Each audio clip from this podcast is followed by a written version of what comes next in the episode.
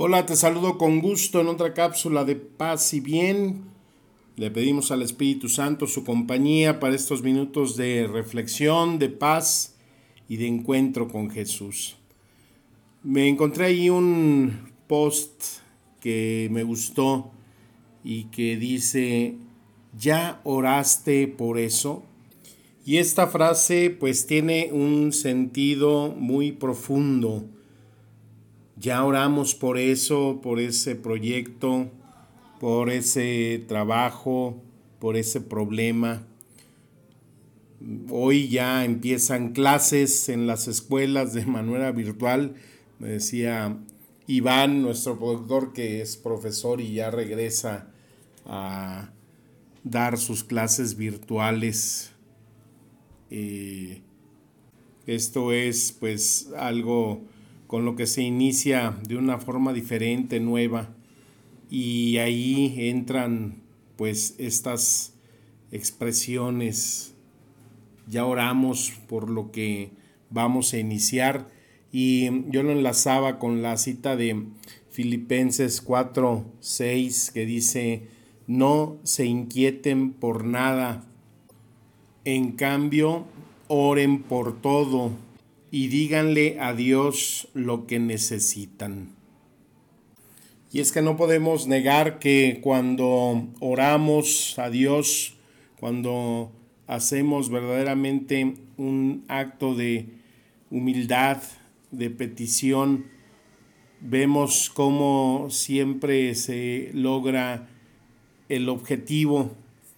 Ahora que se estuvieron haciendo esas inmensas campañas de oración, para evitar esas leyes ah, en favor del aborto y ver que, bueno, pues se consiguió que no procedieran cuando hemos visto y hemos participado en esas marchas ¿no? gigantescas que ha habido en los últimos meses antes de todo esto del coronavirus y que era en favor de la vida, pro vida, y que en esas marchas la gente iba eh, con el rosario en la mano, rezando, orando y ver cómo una marcha que va sustentada en la oración pues tiene un efecto muy diferente a una marcha en la cual pues se va viendo actos violentos, actos de vandalismo, actos hostiles.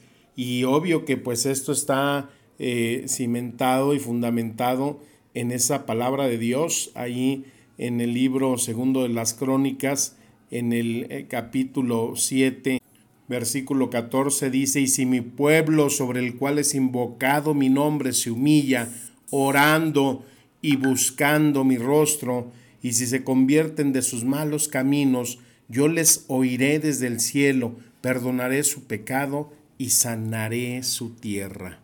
Orar es el arma más poderosa que Dios nos ha dado. Orar es conseguir cosas que ni siquiera nos podemos imaginar. Y es que uno de los primeros puntos cuando se ora, pues es preguntarle a Dios, ¿qué quieres que haga? Esta es una expresión muy franciscana porque es lo que eh, primero le responde Francisco al Señor, Señor, ¿qué quieres que haga? Una oración que nos lleva a tener ese espíritu de humildad y de escucha para saber qué es, en qué podemos ser brazo del Espíritu Santo y escuchar y servir a Dios.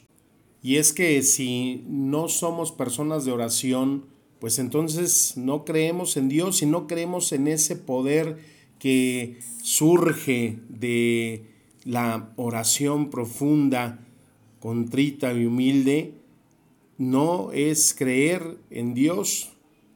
Como siempre, Jesús es el que nos da la pauta y el ejemplo. Ese Jesús que se aparta, ya sea en la noche, temprano, en los momentos en que Él necesita recurrir a esa oración esos momentos en los que necesita luz para saber escuchar al Padre y saber qué es lo que tiene que hacer. Entonces, qué importante es ver que dentro del camino de nuestra oración el orar para saber qué es lo que quiere Dios antepone nuestra necesidad, porque como dice Jesús, el Padre ya sabe de qué tienes carencias, Él ya sabe qué es lo que necesitas. Lo que Él necesita es que tú primero escuches lo que Él te va a decir.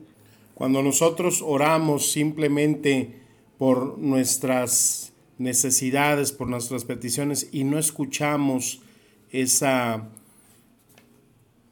voz de Dios, entonces es cuando quizás esa oración se vuelve vacía, sin eco. Cuando nosotros pedimos, por ejemplo, ya que se acabe esta pandemia, que se acabe ya este virus, es que cuando tenemos eh, expresiones como esa, es que no hemos eh, escuchado bien, no hemos orado en la profundidad de lo que estamos pidiendo.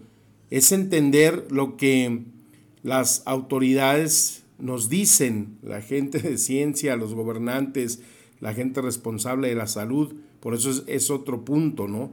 Orar es clamar por los que están en la autoridad. No, no es por los que hayamos votado no hayamos votado, sino los que están en la autoridad. Y entonces la autoridad que nos dice, pues que esta pandemia, este virus, no se va a ir ya nunca. ¿Por qué? Pues ya llegó para quedarse, es como la gripa, ¿no? No se ha erradicado la gripa, ahí está. Se han eh, extirpado algunas otras eh, plagas, pero hay unas que han llegado y permanecen. Entonces, la oración es que para pedir ese control de la pandemia, pues unidos y pidiéndole a Dios que ilumine a nuestras autoridades, a nuestros científicos, a que puedan pronto encontrar la vacuna, pues eso es en respuesta a algo que estamos orando y estamos en sensatez sabiendo que para que se dé ese milagro o ese, esa respuesta a nuestras oraciones, también nosotros tenemos que ser y poner de lo nuestro para que esto se lleve a cabo. ¿De qué sirve que se quiera controlar la pandemia si nosotros no hacemos caso, no participamos, no procuramos resguardarnos lo mayor posible, ser prudentes, usando la mascarilla, la careta, eh, lavándonos las manos, guardando la sana distancia, ser prudente, y si seguimos teniendo las calles como si no pasara nada, si no hacemos entonces lo que nos corresponde a nosotros, no puede haber el milagro, no puede haber la oración que escuche. Todos los milagros que Jesús realizó tuvo que haber participación humana, tuvo que haber alguien que se le pedía que hiciera algo para hacer posible el milagro. No era una simplemente eh, acción de Jesús en la que se dejaba ver su poder, sino que había que tener la intervención para que se diera entonces el suceso. Y esto lo podemos ver en la primera carta de Timoteo, en el capítulo 2, que dice, orad por todos los hombres, exhorto ante todo que se hagan súplicas, oraciones, rogativas y acciones de gracias por todos los hombres. Y en el versículo 2 dice, por los reyes y por todas las autoridades, para que llevemos una vida tranquila y quieta en toda piedad y honestidad. Cuando Pablo escribe esto, recordemos la situación política en la que se encontraban, pues era estar eh, bajo el yugo de ese imperio romano que pues no era fácil tener una vivencia y convivencia normal. El secreto de una vida pacífica es la oración, nada más. Tú te imaginas cuántas cosas te hubieran salido de una forma diferente si antes de hacerlas por tu propio criterio y confianza la hubieras puesto en oración en esas manos de Dios. cuántas cosas hubieran tenido un caminar, una solución diferente. Simplemente en las situaciones diarias, cuando hay cosas que no van marchando bien en tu familia, en tu trabajo, con tu esposa, tu esposo, tu jefe, y antes de hablar impulsivamente te pones en oración y dices y pides luz y escuchas a Dios si es oportuno hablar y qué decir sobre todo. Por eso cuando hay situaciones difíciles en la familia, yo siempre recomiendo, pídele al Espíritu Santo que te ponga las palabras oportunas, el momento oportuno para poderlo decir. Pero para llegar a eso, pues es ponerte en esa oración, es orar antes. ¿Ya oraste por eso que necesitas? ¿Ya oraste por eso que requiere una solución sabia, madura, responsable? Es que hay que entender que siempre Dios va a ver lo que nosotros no vemos.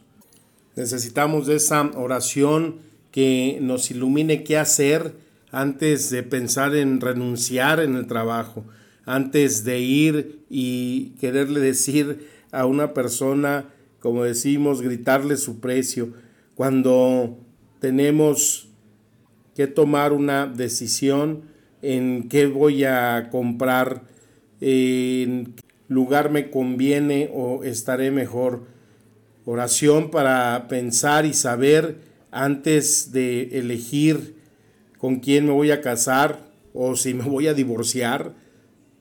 Porque también el camino de la oración es entender lo que se nos advierte ahí en Efesios 6:12.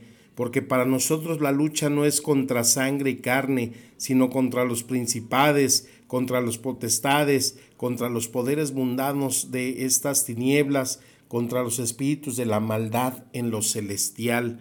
Entonces es saber que muchas de nuestras eh, luchas y batallas tienen que ver contra esta acción del mal. Es cuando nosotros en oración nos ponemos y nos damos cuenta que ante ese poder que tenemos a través de la fe, es en la manera como nosotros podemos reprender, podemos expulsar aquellos espíritus de mal que están en nosotros y que necesitamos arrojarlos en aquello que nos impide tener buenos pensamientos, buenas acciones, ser personas de verdad, ser congruentes con lo que profesamos. Ese espíritu del mal que nos lleva a la crítica, a destruir ese espíritu de violencia, de, de ira que hay en nosotros y que nos hace insultar, que nos hace pelear, que nos hace dividirnos, porque esa es una de las primeras acciones que eh, cobra el mal, estar divididos unos contra otros, y por eso se necesita orar para tener ese espíritu de unidad, ese espíritu de hermandad que todos como hijos de Dios debemos tener. ¿Qué es por lo que necesitas orar en esta semana que inicias? ¿Qué hay? ¿Por qué tienes que pedir? Ya oraste por eso, decía esa frase inicial. Ora ante aquello que sabes que necesitas y que solamente la luz del Espíritu Santo es la que te puede mostrar el camino, pero sobre todo la verdadera escucha de lo que Dios quiere y necesita de ti. Que tengas un excelente inicio de semana que las palabras nos sigan administrando espíritu y vida y permanezcamos unidos en oración es mi mejor deseo, acompañado de paz y bien.